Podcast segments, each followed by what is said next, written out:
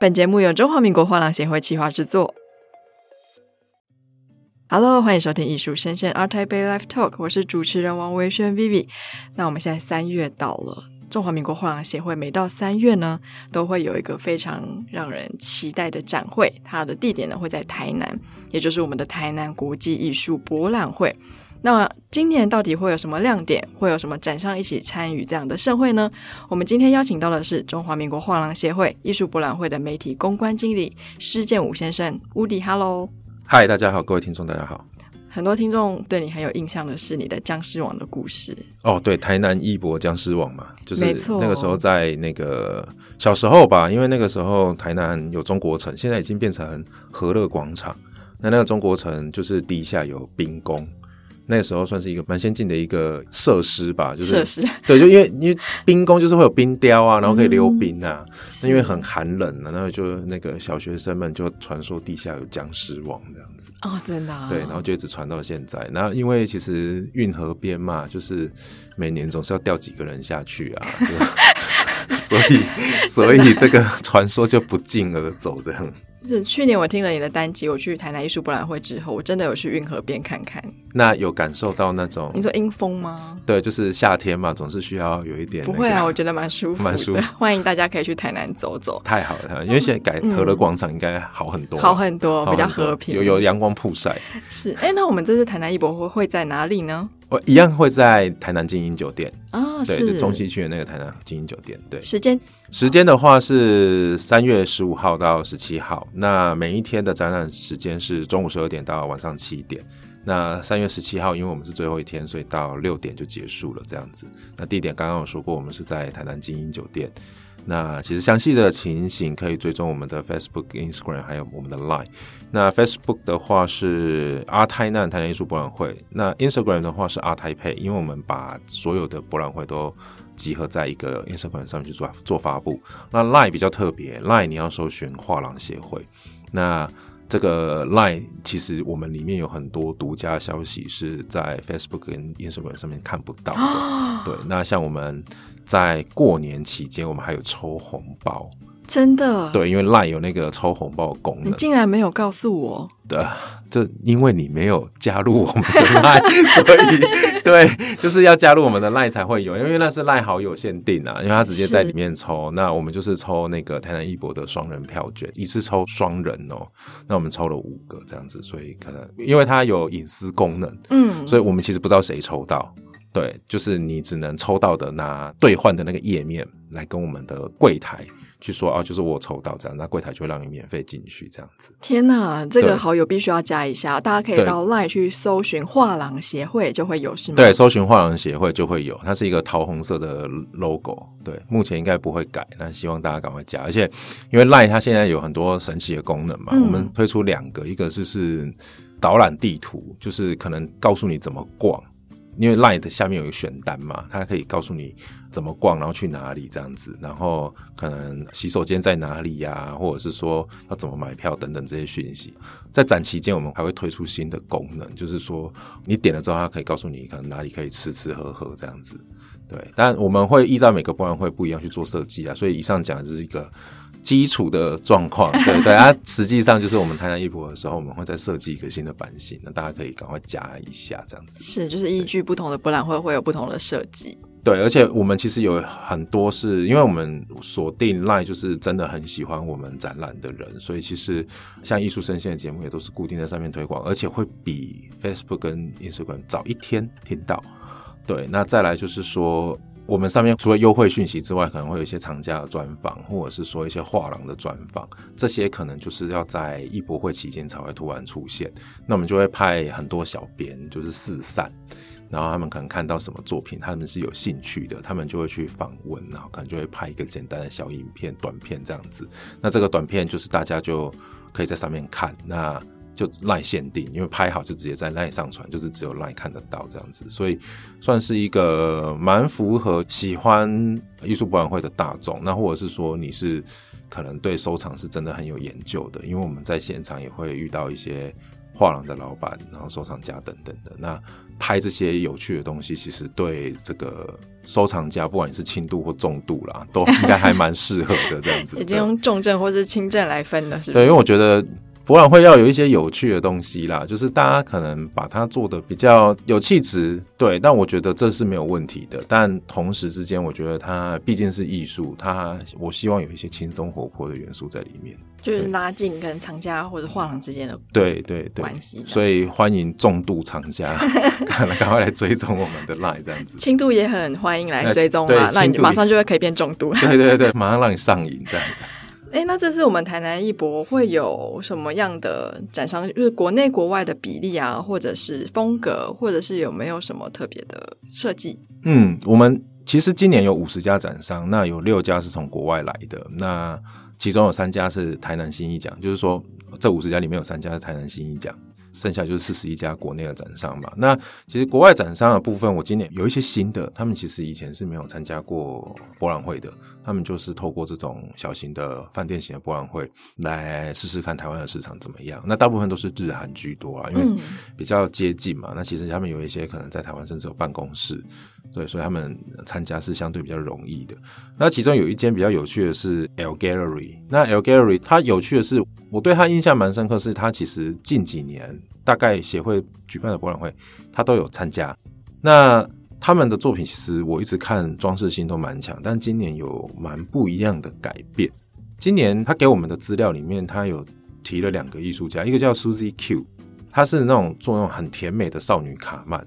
那我对内容其实没有什么，就我对少女卡曼其实没有太大的爱啊，但是我喜欢那种压克力拼图的感觉。就是我觉得可以把压克力拼图做到很平整，是一件非常不容易的事。我甚至是认识有一些艺术家，他是可以做到很平整，但是他会刻意留手做的痕迹。对，因为有一些藏家他会觉得，你这是不是输出？对，所以其实手练到很平整，有时候会被怀疑，所以他会练到就是有那个痕迹在上面。那我看这个 Suzy Q，我把那个图档放大来看，就是我发现它有很平整的部分，也有那种很手做的部分。我觉得它两个都有留在上面，所以这是一个蛮有趣的作品啊。对，但是个人的喜好就是喜欢这种亚克力拼图的东西。对，那再来就是我之前的人设就是说我喜欢黑白的作品嘛，因为。因为人生是黑白的这样子，然后 L Gallery 今年也出了一个黑白的作品，那艺术家叫 Cina Huang，主要就是黑白的作品这样子，那看起来应该像是炭笔、炭粉这样之类的作品，对，所以我蛮期待现场看到这件作品。那再来就是说，台南其实有一些大型的博览会看不到的素材，因为其实我觉得在大型的博览会，坦白说竞争蛮激烈的，因为一间可能就有十几个艺术家啦，所以那种大型的博览会可能会有上千个艺术家。那在这些艺术家里面，你要跳出来，其实并不是一件太容易的事情。而且，其实展商他一定也会有这种展位的考量嘛。但台南它就是饭店型的博览会，要相对的成本比较小，所以其实会有很多有趣的媒材。那我一直很关注其中一个媒材是版画，我其实很喜欢版画。当然，很多人他觉得说版画是一个复制品，所以它不太具有收藏的价值。呃，我不是要反驳大家，就是说，在我自己的观念里面，我觉得其实每一张印出来，它一定会有一些不一样的地方。那可能油墨哪里卡到啦，或者是那个压的时候，总是会有一些哎施力比较不平均的地方。但不是说艺术家技术不好，就是人为的操作过程一定会有这些状况。那包含签名，当然艺术家会尽量让它一样，嗯，但肯定是有一些不一样的。其中有一种比较特殊的是，版画有很多种，一种是油印木刻啊、单版复刻啊、木口木刻、美柔钉石版。然后绢版印刷等等的，那这一次就是像尊彩艺术中心有一位艺术家叫尤亚兰，他是我一直很关注的一位做版画的艺术家。他这次的做法是单版的复刻，就是它其实是木板。这种版画有趣的是，你一开始就决定你要印几张，嗯，然后你可能刻第一个颜色的时候，就假设你要印十张好了，你就先把那十张印好。接下来你就拿那一个板再继续刻，嗯，但因为你刻下去已经不一样了，嗯，所以你上一个动作印出来那十张，你不可能再印了，因为你的板已经长得不一样了，所以你是没有办法再印那十张的。所以你这第二个颜色刻好之后，你在原本那十张上面再印第二层颜色上去，嗯，然后你再继续刻那个木板，刻第三层的颜色。所以其实如果你是一开始第一个动作你只印了一张。那它就只有一张，它不会有第二张了，然后也不可能再复印了，因为它在刻第二层颜色的时候，第一层颜色已经没有办法复制出来了。对，所以它算是一个很特殊的一种作画方式啊。所以我觉得以版画来说，对，当然版画大家可能会觉得就是不断的复制，但其实是有这种类型的版画。我觉得这是一种蛮有趣的版画形式，听众朋友呢不一定会知道的那么详细。嗯，但这种方式我觉得是很浪漫的一种方式，因为它其实是版画，但它可以被决定成只有一件。我看那个作品的说明啊，应该是真的只有一件。哈，可能就没有第二件了。所以它虽然版画，但它也是独一无二的，对，蛮有趣的。那日地艺术也有带来一位艺术家叫曾美珍，他是去英国学木口木刻。那木口木刻，木口就是木的口嘛，它就是、嗯、其实就是木头的横切面。然后因为木头横切面，你找一些比较直立坚硬的木头，你可以去做更多细致的那种笔触笔画，这样子。嗯、这是一种比较失传的方式啊，因为。现在有很多板嘛，你用金属板、石头去腐蚀，或者是你用绢板，或是一般的木头，或是橡胶，就我们小时候做劳作那种橡胶板，哎，那也可以做很漂亮，做很细致。那你要单纯去用木头去做这件事情，现在是真的比较少，所以其实这个制作的方法，印象中是已经快要失传了这样子。所以那个艺术家在英国好像有拿到蛮不错的一个。certificate 就是、嗯、对，就是大家觉得他对比较认可他的技艺啦。那详细可能要到现场去问画廊的老板或是艺术家本人，可能会比较清楚。我感觉屋顶你变了，你从黑白变成亚克力少女 Q 版，然后好像很喜欢手作跟木头。对，就是兴趣越来越广泛。为了节目的需求，就需要改变一下人设。但其实我人还是很黑白的，因为其实像曾美珍那件作品就是黑白的作品。对，我其实人还是很黑白的啊。这样作品会不会讲太多？作品不会啊，我觉得都还蛮有特色的。继续讲吗？嗯，继续。好，因为其实台南，嗯，今年是台南四百嘛。台南四百其实有一个很重要的转折，就是说他们希望从很传统的都市变成一个。未来都市，然后可能去展望一些比较永续的发展，这样子。我比较想提的是赫轩艺术，我其实也蛮喜欢这间画廊的。那他的作品其实外形上实在很不当代，因为它其实就是一些瓷器啊，然后还有一些看起来比较古美术的东西。嗯，那这个东西其实在外形上就是很难被认为是当代的作品，但其实它里面的精神是蛮当代的。其他还有一个艺术家，他叫翁世杰，他他是做这种高温烧陶的。其实陶艺是一个非常困难的一项工作，尤其是你要让它稳定呈现。它其实在我自己的感觉啦，就是说，其实所有艺术家都不应该是浪漫的。我自己觉得，因为艺术家在做各种作品的制作的时候，他其实是需要非常强大的管理能力。像我刚刚讲的单板木刻。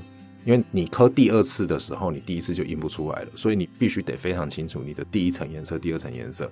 假设你的版画上面有二十种颜色，你就要刻二十层。那二十层，你第一层要怎么套？第二层跟第一层叠在一起的时候发生什么事情？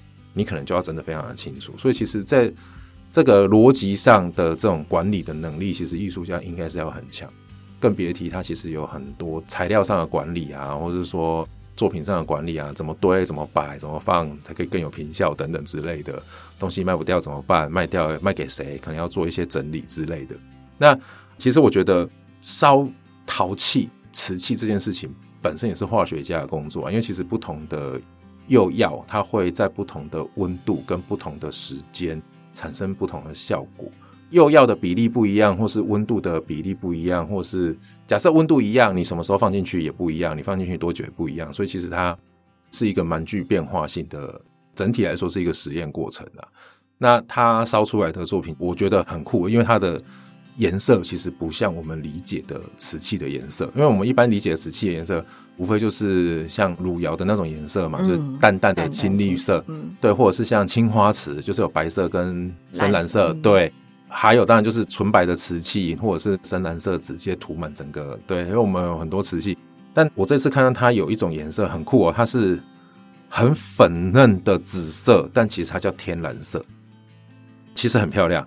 但是你只有在现场你才看得到，因为我没有办法去形容那个颜色，因为那个颜色太不常见了。嗯，它是蓝色，但是它看上去是很粉嫩的紫色。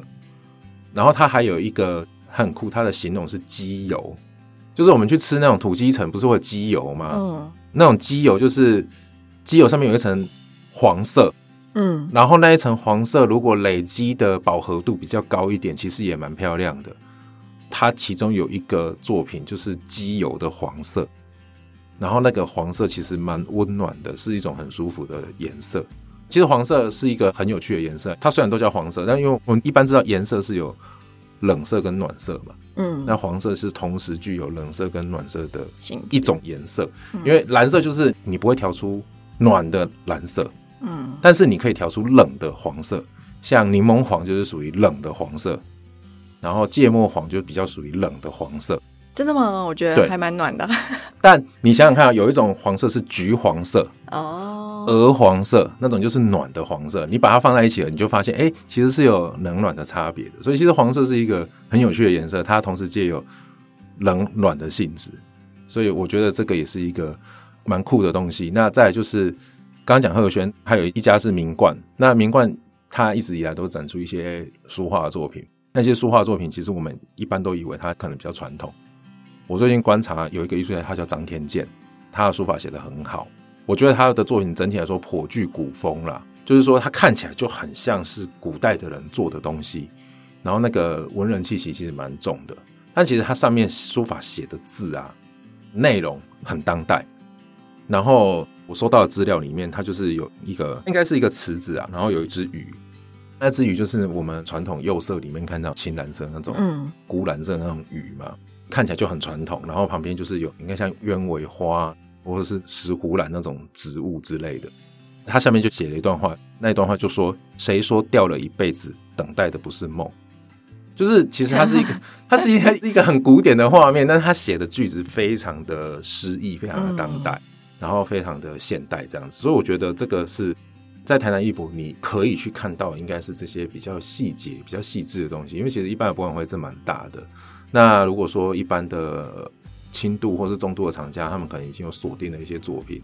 但我觉得，不管是对这种重度藏家、轻度藏家，或者说一般爱好者也好，我觉得就是说在看作品的时候，其实有时候更应该是那种你去找一些跟你比较有共鸣的，或是说可以打到你的点的东西，而不是单纯的就哦好漂亮哦，然后这个好像买了很有未来什么，因为其实。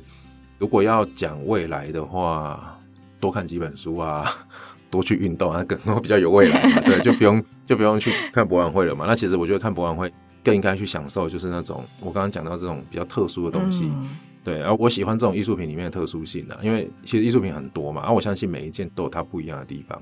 那其实就是在整个博览会里面，应该要去，我自己觉得我会这样做，就是我去看的时候，我会去找这些不一样的。特殊的点，然后去看，那可能去聊，然后你就会发现一些很特殊的地方，这样子。我觉得，尤其像是台南艺博会这种比较当地，它不像台北艺博一次一百多家、三十几家、四十几家的这样子的展商参展。嗯，我们其实展出的时间差不多嘛，天数是一样的。对，所以你有更多的时间可以去细细的去了解。哎，今天这些作品好像跟我们在其他地方看到的，像不管是台北艺博或者阿 Solo。它的风格、它的走向或者它的制成的过程，其实都不太一样。那这个时候你也更有时间跟空间可以去多做了解，是一个还蛮难得的机会了。对，我会建议越早去越好了，因为其实我们都十二点开展嘛。嗯，如果你十二点就进来，人相对比较少，嗯，三四点人比较多嘛。那我就会挑这种人少的时间去跟画廊老板聊天，聊天，嗯，对，或者是说遇到一些艺术家，对，跟在里面跟他们聊天这样子，嗯，我觉得这是一个蛮有趣的过程。对，对，对，那这次除了展览之外，我不知道这次台南艺博有什么特展吗？还是说有什么讲座？哦，有，我们其实整个画廊协会大概在三年前就是有特别针对厂家的部分去做梳理。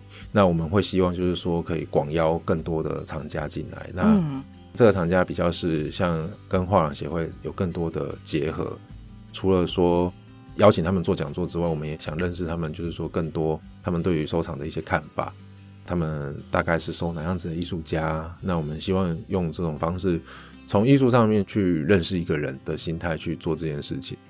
今年就是我们理事长会在三月五号的时候有一个特殊的讲座，那那个讲座其实蛮有趣的，他在。三月五号的两点到六点，在台南美术馆的二馆府城展演厅。比较有趣，它是针对我们贵宾做的一个活动。嗯，对，它这个讲题我自己都很有兴趣。它是台南府城的艺术赞助与典藏史。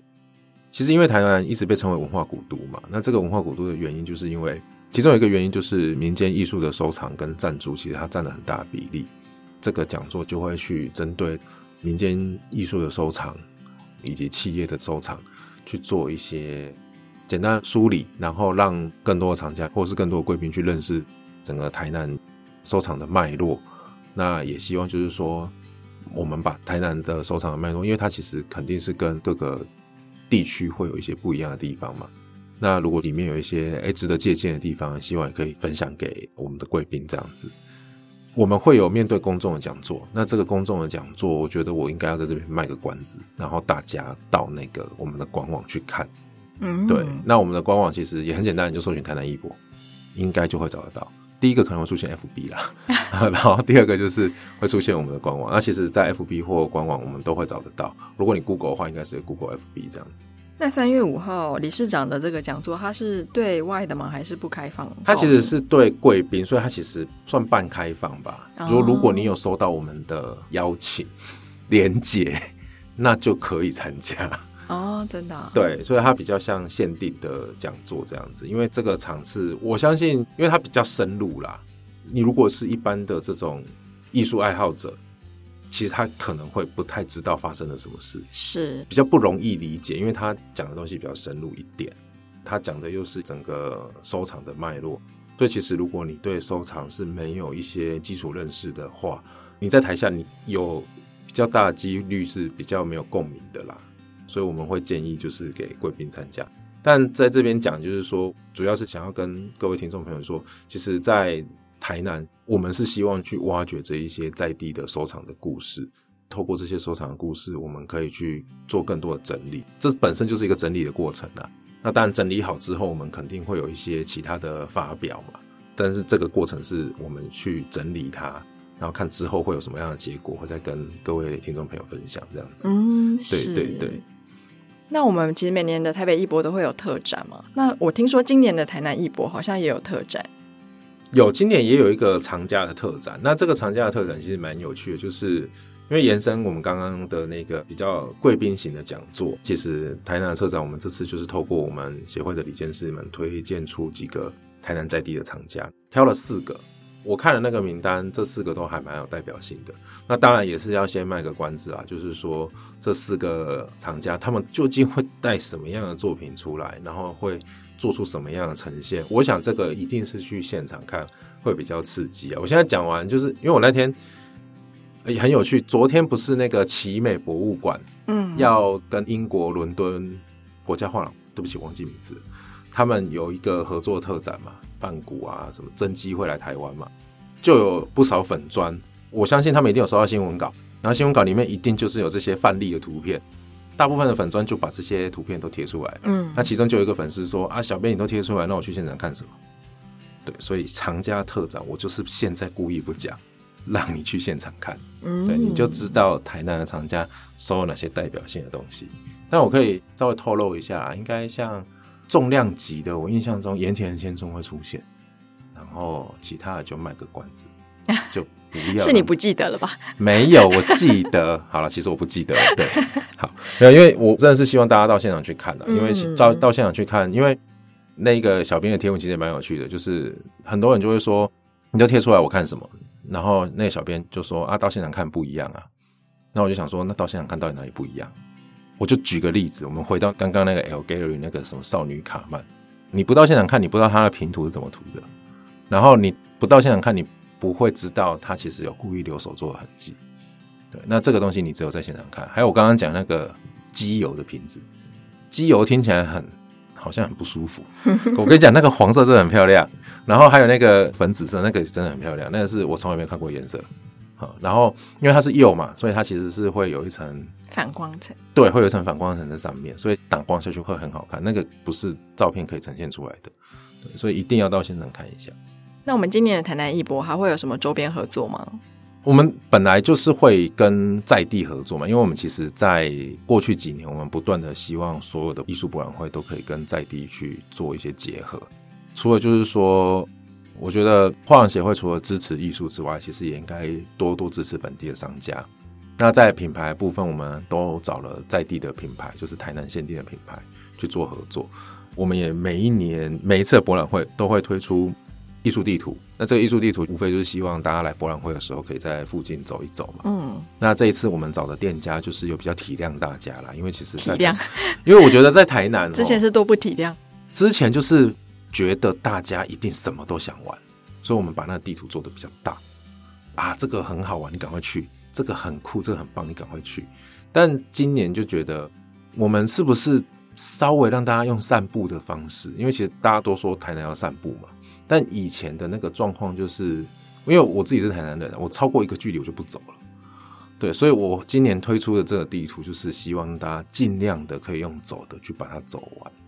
这个地图到最后也是会在我们官网上发布，目前还在绘制中啦。今年就是我们把它限缩在一个走路尽量可以走到的地点。但除此之外，我其实自己有准备了一些神奇的店家了。那这个神奇的店家是我自己的店家，因为人家都说台南人有自己的口袋名单嘛。嗯。但其实我必须要说一下，就是口袋名单这个东西哈，它不是真的特别厉害，很主观了。对，它就是很主观，因为其实。台南人，我自己觉得他真的是一个很悠哉的情况，大部分台南人都处在一个悠哉的情况，所以他的那种口袋名单应该是这个店家跟你有没有共鸣，或者说他有没有办法跟你讲垃圾话，或是你讲的垃圾话他听不听得懂？嗯，对，比较像这一种啦。那我这边准备了一个口袋名单，我先讲一些都市传说好了，就是呃，我最有印象的都市传说是一家修眉毛的。但我现在讲修眉毛，你一定觉得我去看台南艺博，我为什么要修眉毛？对对，就是去台南艺博为什么要修眉毛？跟你说，因为其实我知道那家修眉毛是，因为我之前会去某一家土地公庙拜拜，这个土地公庙的对面就是修眉毛，所以我知道那间修眉毛已经很久了。但我没事也不会去修眉毛，我根本不知道他在干嘛，他就叫开运修眉。我想说，我人也好好的，我干嘛去开运修眉？有一天，就是我有一个好同学，从小一起长大的好朋友，他就说：“哎，我最近换工作啊，我去找工作什么什么的。”那他说：“我跟你讲哦，我找到一个很厉害的工作呢。然后我去那个工作之前，我去修眉毛了呢。啊，去哪里修眉毛？就那开运修眉啊。然后我想说，这的有这么神吗？后来有一年的台南艺博，好像二零二一年的台南艺博，我们都有新艺奖嘛。嗯，新艺奖就是台南市政府去选出来的。那得奖都是有修过眉的，是不是？跟你讲，他因为我们都会有三个得奖名单，跟画廊媒合。然后在我们博览会展出，其中有一个就是因为大家都在地画廊都很熟，所以画廊的负责人就带那个艺术家去修眉毛，他卖完了，真的啊？他卖完了，整档完售，是不是觉得去台南艺博应该要修眉毛？我台南艺博前就会先下去修眉毛，赶快去修！我跟你讲，开山路开运修眉，赶快去修，修完记得去对面拜拜。真的、啊，因为没有这都市传说啊，就是因为这个有在你们的周边地图里吗？我没有，因为走走不到，要要走到那边会有一段距离啦，就是是走得到的啊，只是我觉得台北人走得到啦。嗯，对，但是我不建议台南人走，然后我也不建议就是说在炎热的天气下走了，啊、哦，会中暑。对，所以可以去，可以去，就是都市传说啊。我们那个我收集了很多这种都市传说，因为我觉得这是一个你理解城市最快的一个方式。嗯，对，因为你会很快速的就进入那个情境嘛。开运修美，修完就大卖，卖完爆卖，找到好工作等等的，赶快去体验一下。就发现那个要开展前一天，所有画廊主都在那边排队修眉。哎、欸，那个真要排队。那个我之前有去修过啊，就是因为大家都在推，我就去修。那个要预约。那你觉得有用吗？我觉得是有的、欸，哎，就是真的、啊。我那个时候不知道发生什么事，就是，但我不是突然间变得很好，我是摆脱掉不好的。哦，真的、啊。哎、欸，就是不好的事情我忘得很快。我忘记，反正当下就是有一些什么状况是需要，就是不太对啦。然后那个状况不太对，无非就是可能工作上啊，或是心情上等等之类的。那你就去弄一弄，就是哎，马上就有一个转机这样子。那可能其实是一个很小的难关，所以我其实一点印象都没有。但是当下是觉得，哎，怎么那么神奇这样子，对吧？那但我觉得我的经验不足为证，艺术家现场卖完，那个才是最好的证明了。所以大家可以可以可以去。试试看这样子，结果马上就是排满这样。那像之前讲到僵尸王，因为有很多那个年轻的听众有反应，有没有什么比较有型的，可以让他们就是真的在台南逛艺博的时候，可以不管是吃得到、碰得到或看得到的？嗯，其实还是有。嗯、呃，我想想看哦，我收集蛮多，前几天还在脸书上问大家，其中有有两个是真的是都市传说，这两个就是我讲完你还不一定找得到。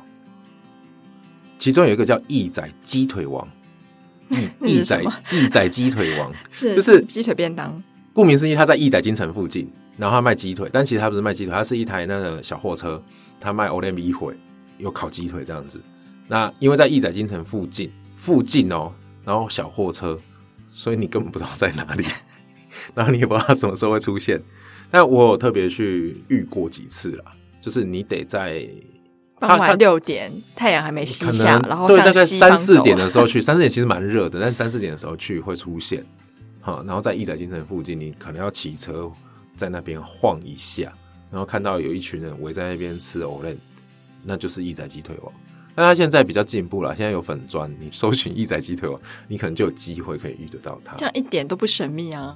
但是总是要有型嘛，就是 我跟你讲，因为其实说是这样说啊，你真的也不一定遇得到，你打电话去他也不一定会接嘛，然后你预约也不一定有鸡腿可以吃，好有个性。对，然后还有一家叫卡木维维，它其实不是真正的，它的店名不叫卡木维维，我不知道它店名是什么。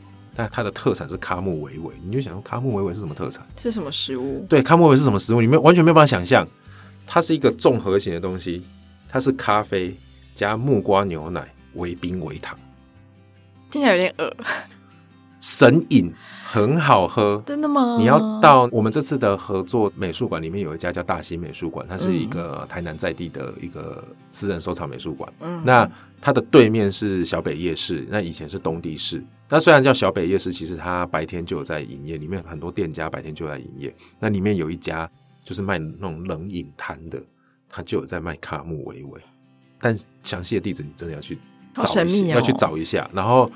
据说啦，到大兴美术馆展览的艺术家，然后去喝都会，他，他们的总监都会带他们去喝卡木维维，真的、哦。但这是据说啦，我我不太确定。但，但因为是都市传说嘛，所以哈，以上是都市传说。但是我觉得，如果你到了台南，然后你这次台南艺博你到了，你有机会，因为大兴美术馆也在那个夜市的对面嘛，不如你就去喝一杯，你出来喝一杯，或者进去之前喝一杯，然后再进去美术馆看一看。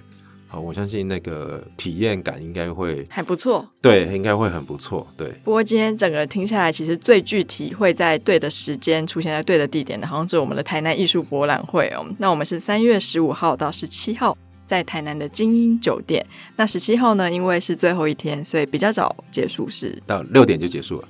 是，那我们就哎，乌迪也会到台南去吗？我会，但我也是属于台南都市传说，所以大家不一定遇到我。那如果大家看到我的话。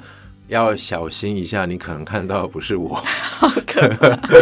那如果要找乌迪的话呢，就记得到刚刚讲到的几个作品嘛，不管是机油色的釉，还是什么奇怪的粉紫色的蓝色，对对，对，或者是少女 Q 版的亚克力画，没错，或者是尊彩木刻的对木刻的版画，对展间可能有机会碰到我们的都市传说，对都市传说，对。好，那我们台南艺术博览会期待大家在那里与各位相见喽，拜拜！谢谢大家，拜拜。